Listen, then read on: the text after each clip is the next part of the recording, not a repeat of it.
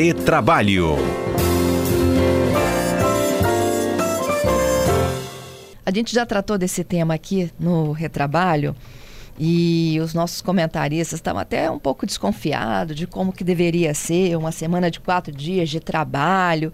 Só que agora efetivamente começam a ser testados esses modelos no Brasil. Vamos conversar então de novo, né, Mericácio? Bom dia, Fernanda. Bom dia, Cássio. Bom dia, ouvintes que estão ansiosos para saber dessa semana aí de quatro dias de trabalho. Eu estou ansiosa para ela já entrar em vigor. Oh, oh, bo... Bom dia, bom dia. Eu não sei não, Fernanda, eu acho que você está contra a maré. A ideia do mundo hoje é reduzir um dia na semana e ontem você me colocou para trabalhar mais um, né? Quando eu entrei com o Sodré aqui de, de supetão. Mas eu paguei hora extra. Parte. Eu, por mim, trabalharia todos os dias na CBN, como oh, eu gosto aqui. Mas é uma, é uma situação é, que está tá tomando grandes proporções. Diversos países já, em, já colocaram nas suas legislações. Começou com Emirados Árabes, aqui na América do Sul a gente tem o Chile agora recentemente, e alguns países como Bélgica, Islândia, Escócia, até Inglaterra feito testes para uma redução e eu vou deixar até para o Alberto falar um pouco da nossa legislação a respeito. É claro que não existe um almoço grátis, né? não é uma coisa assim, vamos beneficiar o trabalhador e, e, e trazer talvez alguma menor produtividade para a empresa. Evidentemente que não.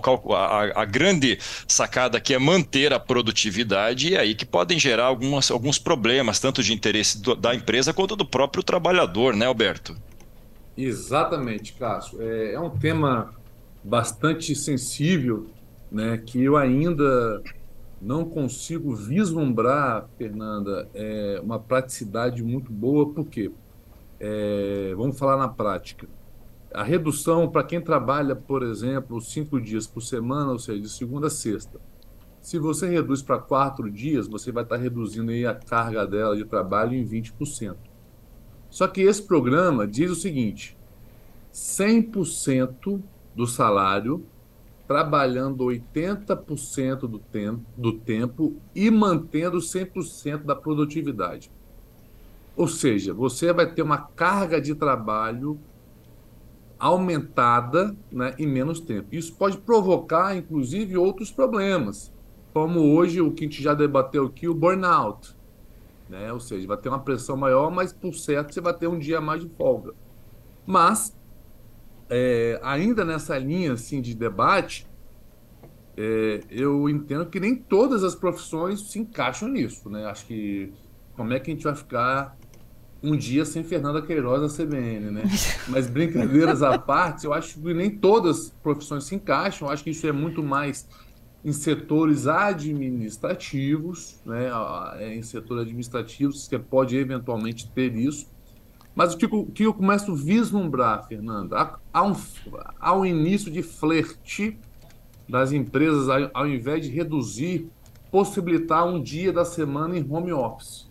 Acho que esse eventualmente pode ser um teste para um caminho, assim no futuro, ter essa jornada de quatro dias, da qual eu acho muito difícil. É, é, e, e, só para contextualizar aqui para os nossos ouvintes, como é que isso vai ser possível no Brasil? Olha, de junho a dezembro deste ano, tem uma organização mundial sem fins lucrativos que se chama Four Day Week. Ela está conduzindo esses testes globais, né, sobre carga horária reduzida. E aí ela fez parceria com uma brasileira, que é a Reconnect, né?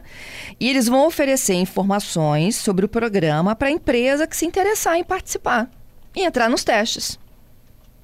É, isso aí, Fernando. As empresas que tiverem interesse, que tiverem um número razoável de, de, de, de, de empregados, podem fazer esse teste, podem se inscrever na For Day Week, lá nesse programa, para fazer o teste. É evidentemente que na nossa legislação a coisa tem que ser. Eu aconselho, o Alberto vai, vai, vai eu tenho certeza que vai assinar por mim, é, fazer isso junto com o sindicato acompanhando, porque se você der um benefício para o trabalhador, né? Por exemplo, vamos trabalhar, vamos reduzir a sua jornada mantendo o seu salário global você cria uma condição mais benéfica que você não pode tirar depois. Então tem que ser feita uma coisa planejada, não é tão simples, mas façam o teste, é importante. E desde logo já falo como, continuando o que o Alberto falou, profissões que dependam de horário, de atendimento a cliente, como a Fernanda, que tem um horário de, de, de, de apresentação aqui, pessoas que trabalham em loja, vigilantes, as pessoas trabalham sendo remuneradas pelo horário, pelo tempo efetivo à disposição. Essas não vão ter jeito, elas não vão conseguir reduzir porque elas precisam estar lá. Ô, ô Cássio, ser... tem o chat Oi? GPT, ele pode vir para cá.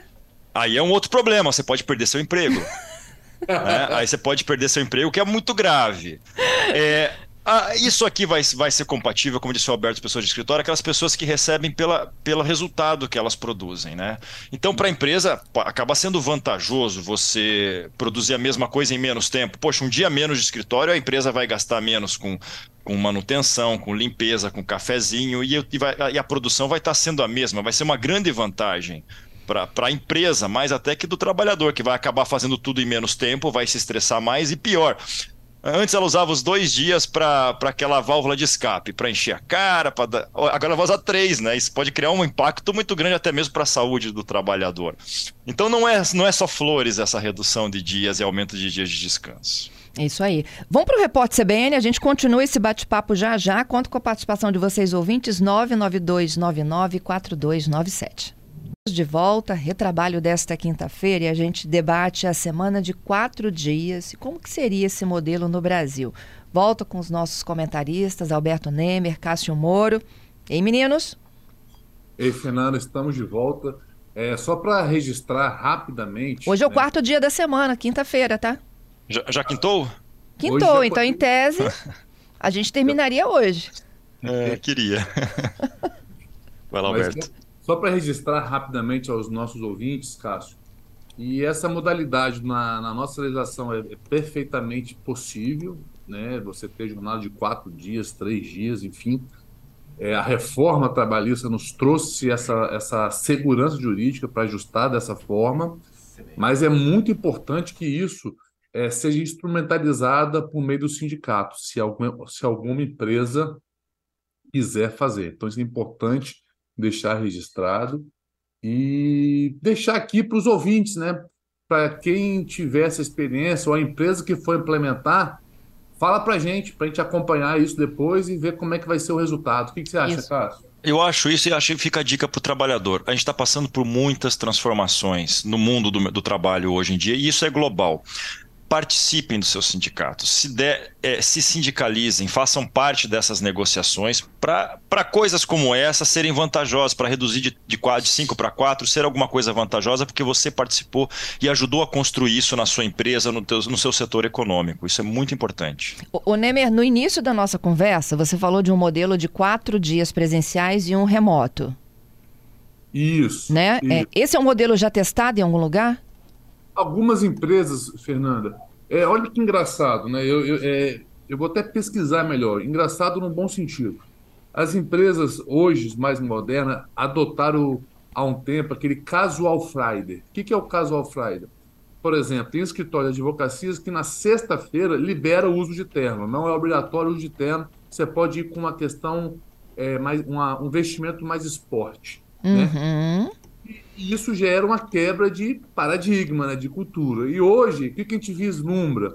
Que o caso Alfred já está evoluindo, entre aspas, para as empresas, escritórios é, liberarem seus funcionários atuarem na sexta-feira em home office. Isso. É, na, no Google também é assim, né? Sexta-feira eles estão é, liberados para irem com trajes menos formais, podemos dizer assim. É, inclui o chinelo de dedo, a havaiana e o, a bermuda. Isso aí. Então, hoje o que, que eu vejo? Algumas empresas é, flertando, né, experimentando a, a um dia de, de trabalho na, em, em home office. Mas isso é um debate importante porque a gente vê vários movimentos de empresas que foram para o home office, né, para o teletrabalho, mas que estão voltando, ou seja, não deu certo para vários setores, alguns bancos, enfim. Mas é importante ver que há há pelo menos em alguns, alguns setores um teste. Uhum. É, só para até esclarecer aqui uma pergunta de um ouvinte, né? É, pode haver a redução da carga horária? Pode. Agora, a redução do salário pode? Boa pergunta. Em verdade, é, é, a remuneração do trabalhador é uma remuneração horária, né?